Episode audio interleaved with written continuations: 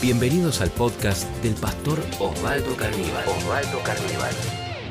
Desde que yo me convertí nació en mi corazón un deseo para que todos pudieran conocer lo que me había pasado. En otras palabras, para que también todos pudieran conocer a Jesús. ¿Cuántos tuvieron ese deseo?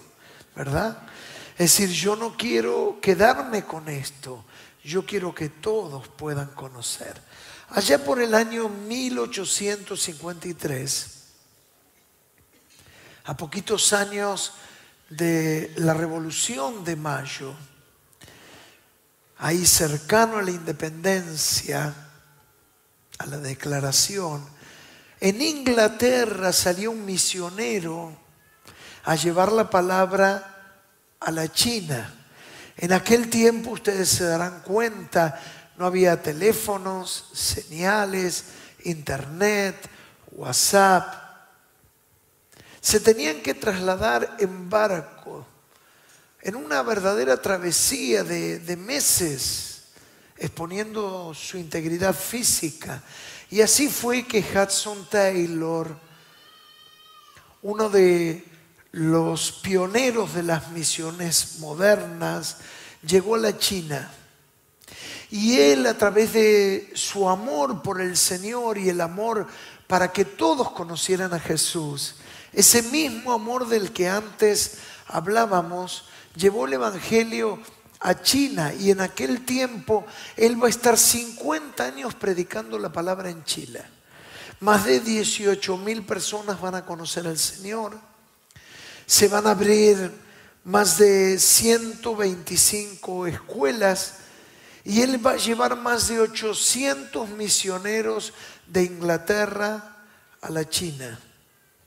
Va a generar una revolución, la primera revolución a través del Evangelio en la China. Y él va a tener una frase célebre porque él va a decir, mientras que muchos quieren ser los sucesores de los apóstoles, él dijo, yo quiero ser un sucesor de la mujer samaritana. Porque mientras que los discípulos se preocupaban por comer, la mujer samaritana dejó el cántaro y fue a su ciudad para predicarles a todos que había encontrado a Jesús. Y, y, quiero que vayamos a la historia, esta historia que venimos compartiendo a lo largo de meses, Ahora vamos a enfocarnos en el Evangelio de Juan, capítulo 4, versículo 31. Acompañamos. Vamos a darle lectura ahí a la palabra. Juan 4, 31. Dice,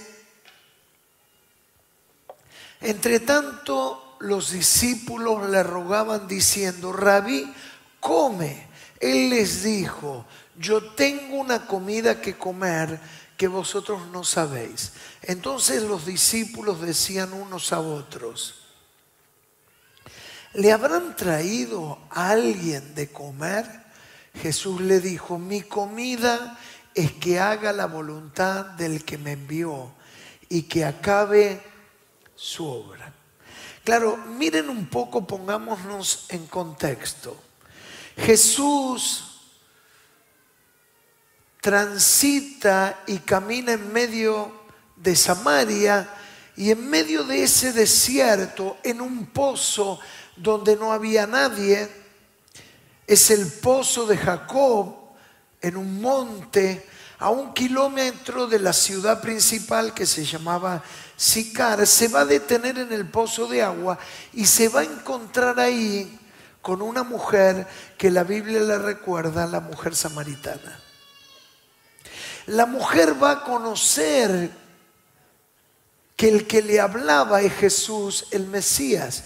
Cuando tiene este encuentro, este impacto, esta mujer que va con su cántaro va a dejar el cántaro y va a salir corriendo a la ciudad de Sicar, de la cual ella provenía, que estaba a un kilómetro, diez cuadras. En ese momento, cuando ella deja el pozo y vuelve a la ciudad y deja el cántaro de agua, vuelven los discípulos que habían ido a buscar algo para comer. Es decir, todos tenían hambre, era la hora del mediodía. Y en ese momento se inicia esta conversación entre los discípulos y Jesús. Los discípulos le insisten que coma algo Jesús. ¿Y Jesús qué le va a decir? Yo tengo otra comida. ¿Qué les dice? Yo tengo otra comida. Y ellos se preguntaban, estaban en el desierto. ¿Dónde estaban? En un desierto no hay, no hay nada. No hay un chino, no hay un maxi kiosco. Entonces los discípulos se preguntaban, ¿será que alguien le trajo de comer? ¿Será que por celular pidió a Rappi que le traiga una hamburguesa con papas fritas? ¿Será que pidió en Impala del Parque una pizza de mozzarella, mitad fugaza y mitad mozzarella? Esto era lo que se preguntaban los discípulos. Era la hora del mediodía y los discípulos tenían hambre. Y Jesús le dijo, yo tengo otra comida que ustedes no conocen. Y ahí los discípulos van a tener la oportunidad de entrar a otra dimensión espiritual que ellos no conocían. Hay gente que conoce a Jesús, pero no puede entrar a una dimensión espiritual. Simplemente se mantienen, pero no pueden crecer espiritualmente. Reciben un milagro, tienen un encuentro, pero no pueden ingresar a una dimensión espiritual como la que Jesús relata. Yo le puse por título a esta charla, yo tengo otra comida. ¿Cuál es el título de esta charla? Claro. Jesús le va a decir, yo tengo otra comida. Y los discípulos le dijeron, pensaron, ¿y de dónde compró? ¿Y quién le trajo otra comida? Entonces, en primer lugar, digamos, Jesús tenía otra comida. ¿Y cuál era la otra comida que Jesús tenía? ¿Vieron?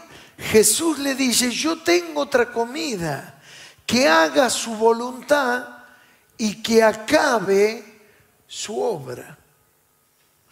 Cuando uno come y tiene hambre, espero que ninguno tenga hambre y se me vaya.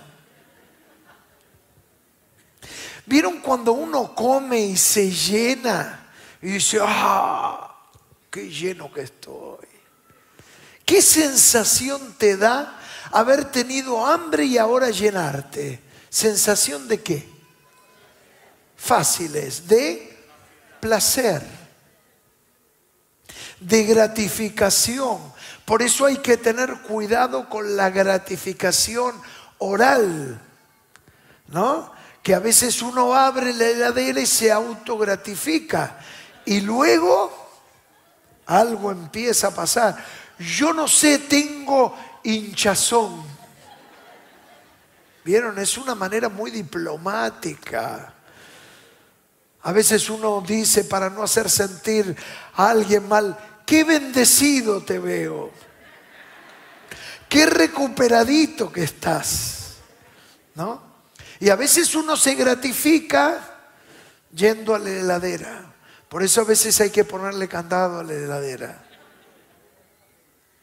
Entonces, acá quiero que no te pierdas. ¿Cuántos me siguen?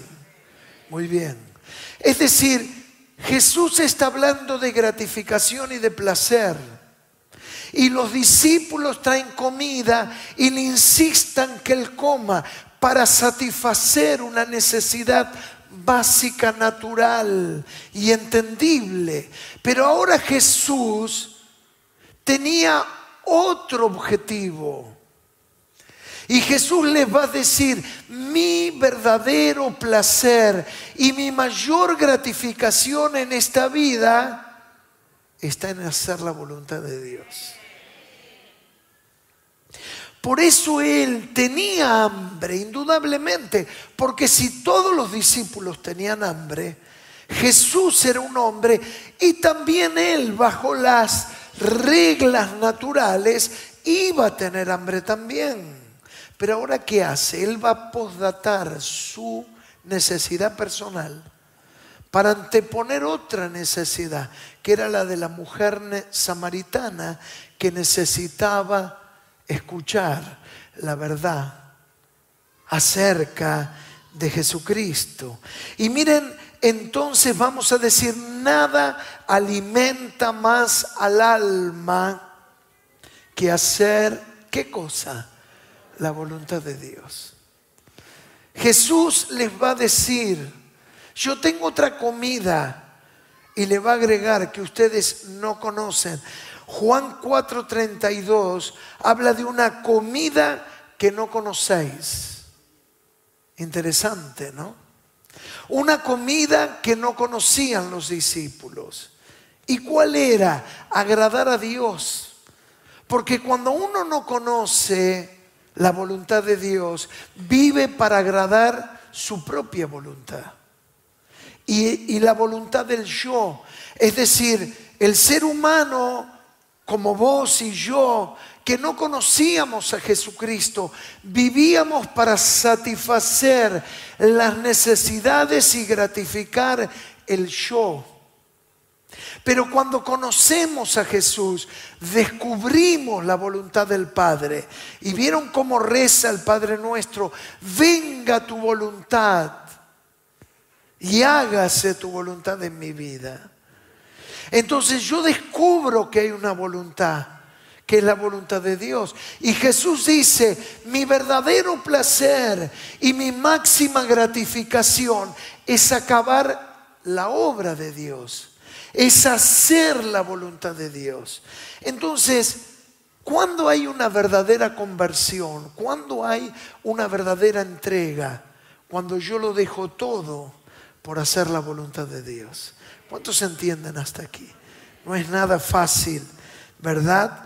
Mi verdadera satisfacción, vamos a decir entonces, es hacer la voluntad de Dios. Miren ustedes, ahí lo tenemos.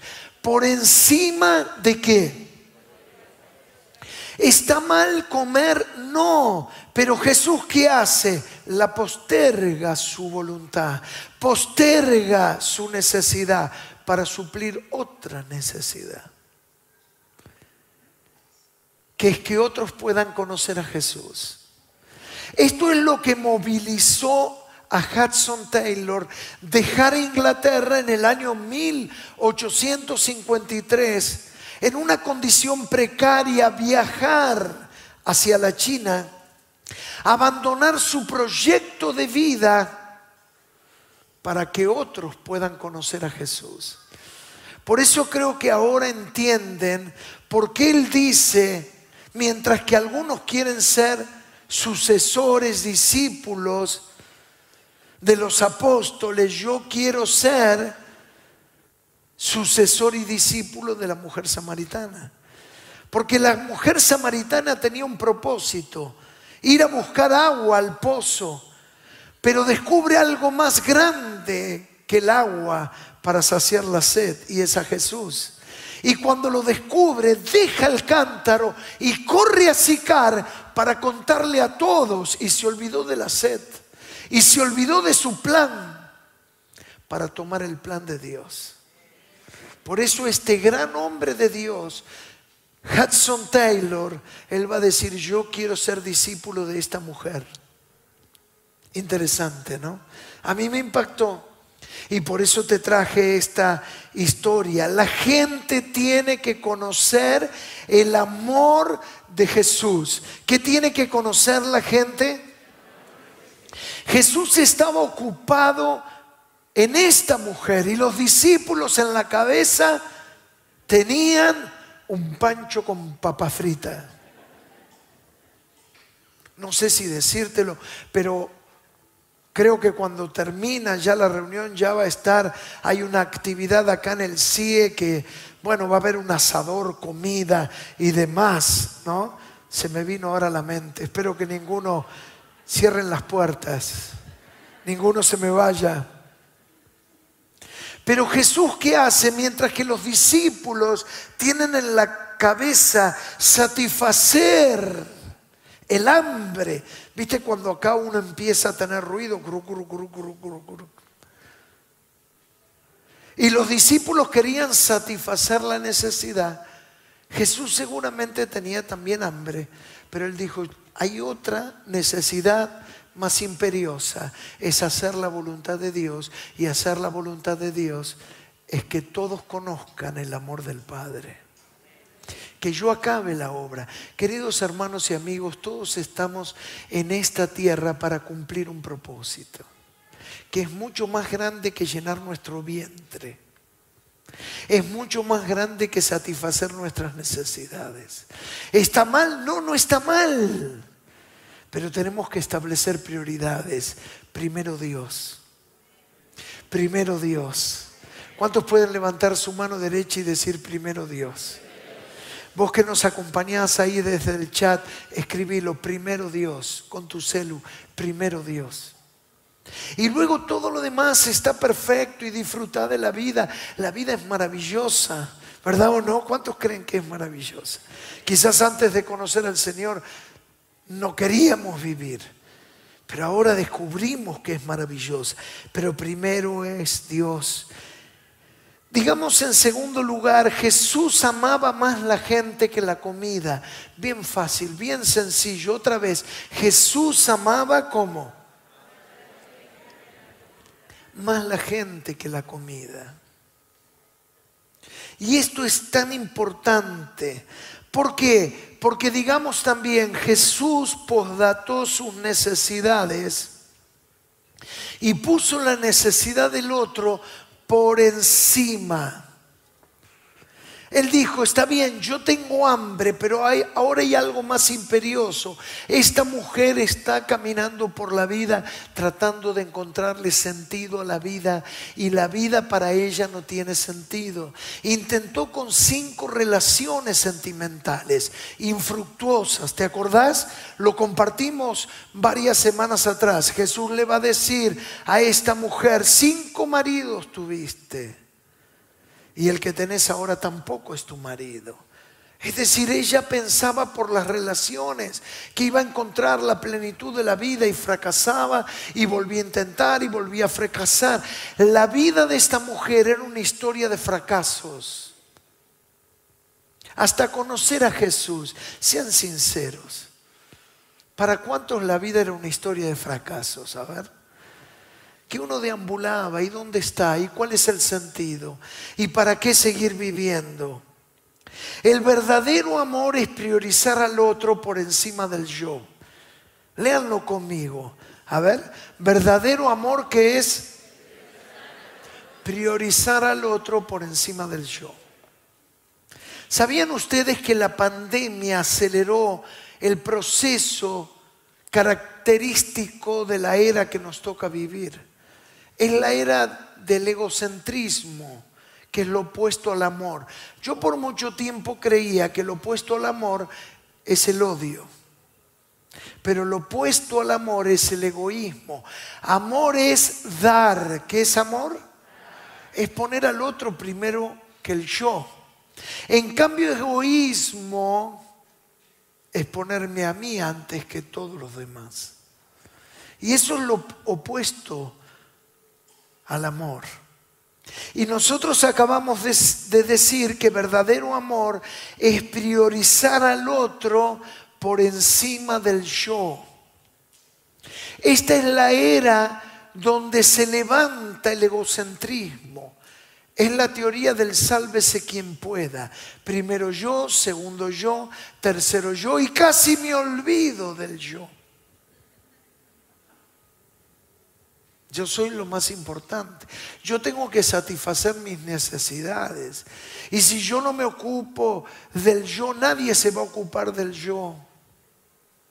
Ahora Jesús le da una gran lección a los discípulos que Él va a posdatar el yo y va a poner a la mujer samaritana por encima de sus personales necesidades. Una persona, oigan esto que es muy importante, que no aprende a trabajar el yo. ¿Y cuál es la propuesta de Jesús? Es morir a uno mismo. Nunca va a poder tener relaciones interpersonales a largo plazo. Lo más peligroso en esta vida es querer desarrollar una relación con un egoísta. Porque el egoísta, ¿qué va a decir primero? Primero, yo. Y segundo, yo. Y tercero, yo. Vos le hablas de tu problema y el que te dice, ah, pero yo te voy a contar también. Y vos le decís, a mí me duele una muela, a mí me duelen tres. Se me pinchó una cubierta, ah, a mí dos. Siempre él trata de poner el centro de la conversación en su propia persona. Y una persona egoísta destruye todas las relaciones interpersonales. Destruye una amistad, oigan esto, destruye una relación sentimental, una pareja, un matrimonio, un hogar, una familia, una relación de hermanos en Cristo, en la fe, una sociedad, porque no se puede ganar siempre en la vida. ¿Cómo se construyen las relaciones? Ganando los dos, ¿verdad o no? es poniendo primero al otro. Ahora, si primero soy yo y siempre soy yo y siempre soy yo, así no funciona la vida. ¿Cuántos saben que así no funciona la vida? Aunque nos cueste. Entonces, si vos vas a construir un hogar, si vos querés construir una amistad, si vos querés construir una relación sentimental, tenés que priorizar al otro. Esta es la gran enseñanza del amor. Por eso Dice la Biblia, porque de tal manera amó Dios al mundo, que envió a su único Hijo, para que todo aquel que en Él crea no se pierda, mas tenga vida eterna. Es decir, Él ocupa el lugar que vos y yo deberíamos de ocupar. Es el lugar de la cruz, es el amor ese es el verdadero amor. Y el camino cristiano, el camino de la vida del discípulo no es otro camino, sino el camino de la muerte del yo. Y esto es lo que entendió la mujer samaritana, es lo que entendió Hudson Taylor. Y acá hay una gran pregunta que deberíamos de hacernos. ¿Va a estar alguien en el cielo gracias a ti? Indudablemente todo es gracias a Dios, ¿verdad o no? Pero saben, no hay gratificación más grande en esta vida que hablarle a alguien de Jesús y que luego esa persona cuando no esté puede ir al cielo porque Dios te usó a vos para llevarle la palabra de Jesucristo. Entonces, ¿será que alguien va a ir al cielo porque vos le compartiste el Evangelio. O nada más lo capitalizaste para vos y te lo guardaste, cantaste, alabaste, te sentiste feliz, pero en definitiva nunca le hablaste a alguien. Siempre estuvo primero el yo, siempre fuiste lo más importante. De eso se trata. Por eso es que estamos compartiendo este desafío, este plan que se llama Tu vida vale. Vimos el anuncio y hemos repartido, ¿cuántos recibieron este señalador? A ver, recibimos un folleto y un señalador. A ver, levanten el señalador. Yo se los muestro a los amigos que también nos están viendo a través del streaming. Tenemos un señalador. ¿Cuál es la idea? Vieron el señalador, dice, tu vida vale. ¿Por qué este va a ser nuestro lema? Porque en los últimos tiempos se ha aumentado exponencialmente. Ahí lo tenemos también en las imágenes. El suicidio, especialmente en adolescentes.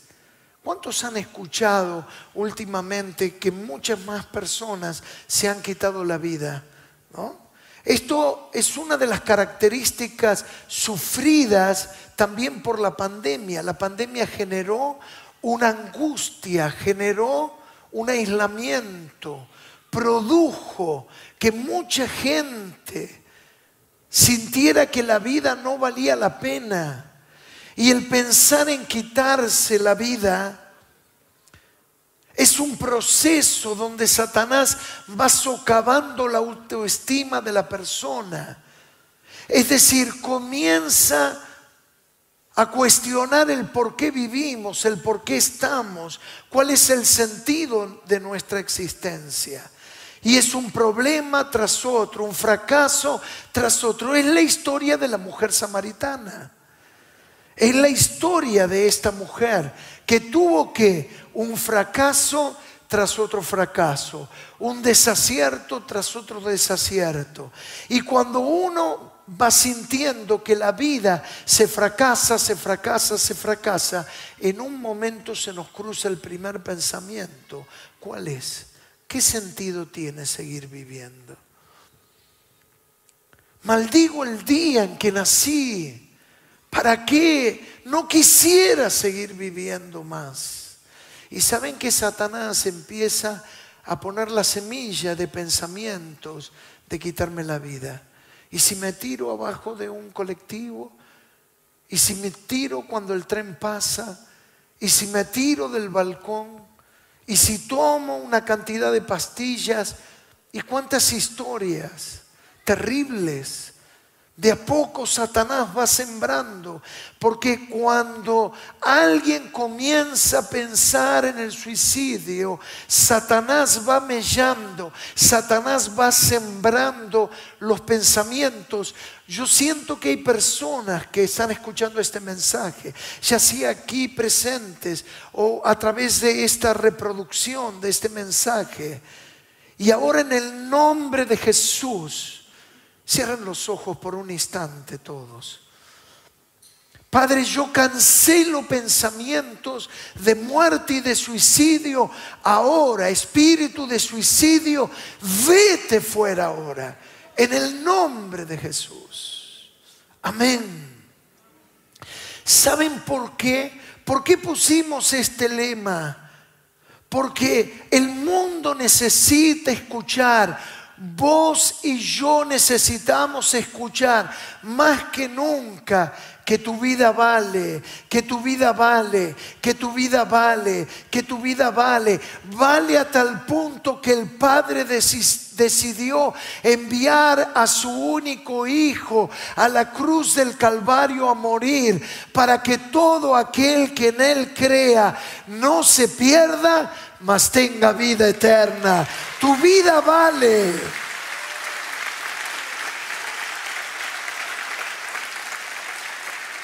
Gloria a Dios.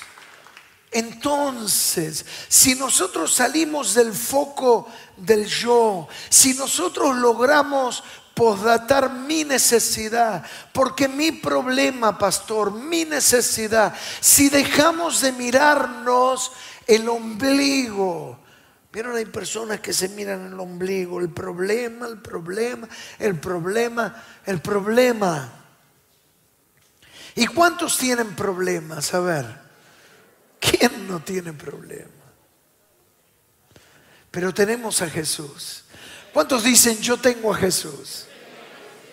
Ahora, el verdadero problema no es tener problemas, el verdadero problema es no tener a Jesús. Otra vez, el verdadero problema no es tener problemas, el verdadero problema es no tener a Jesús.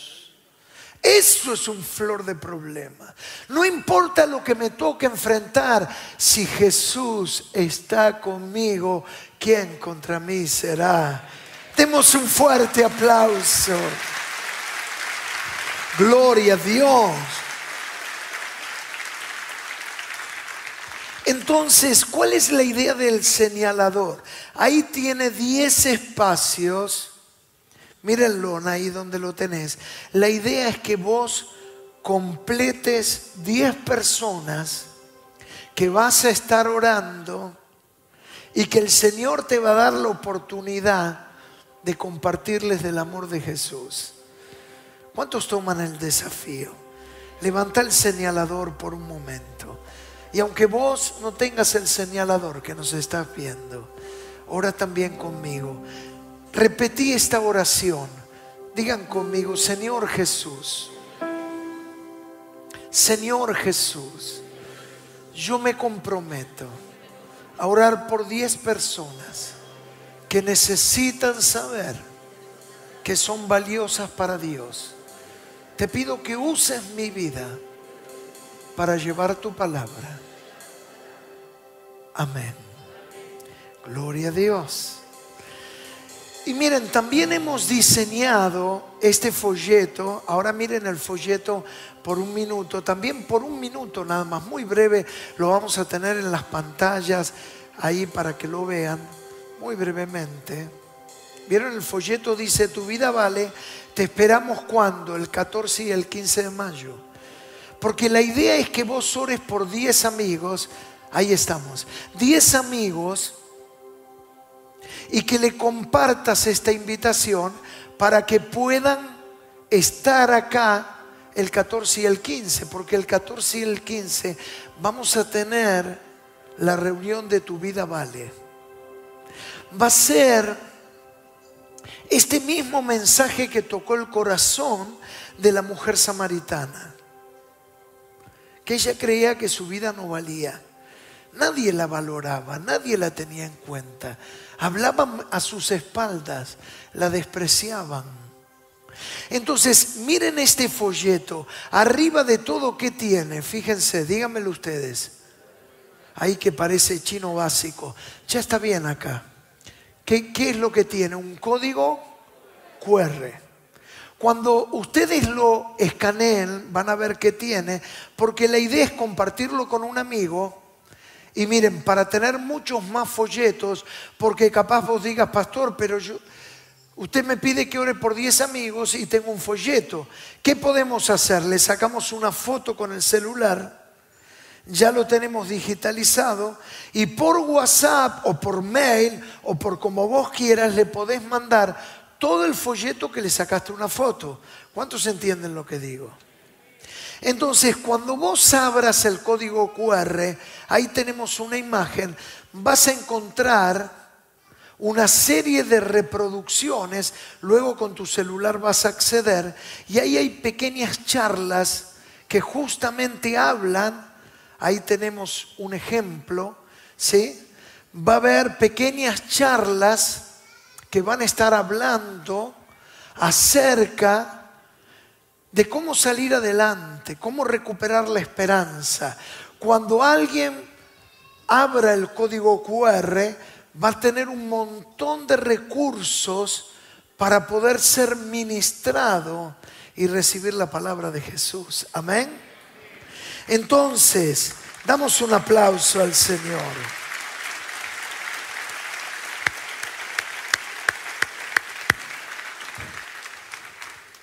Miren, vamos a terminar con segunda de Pedro 3:9.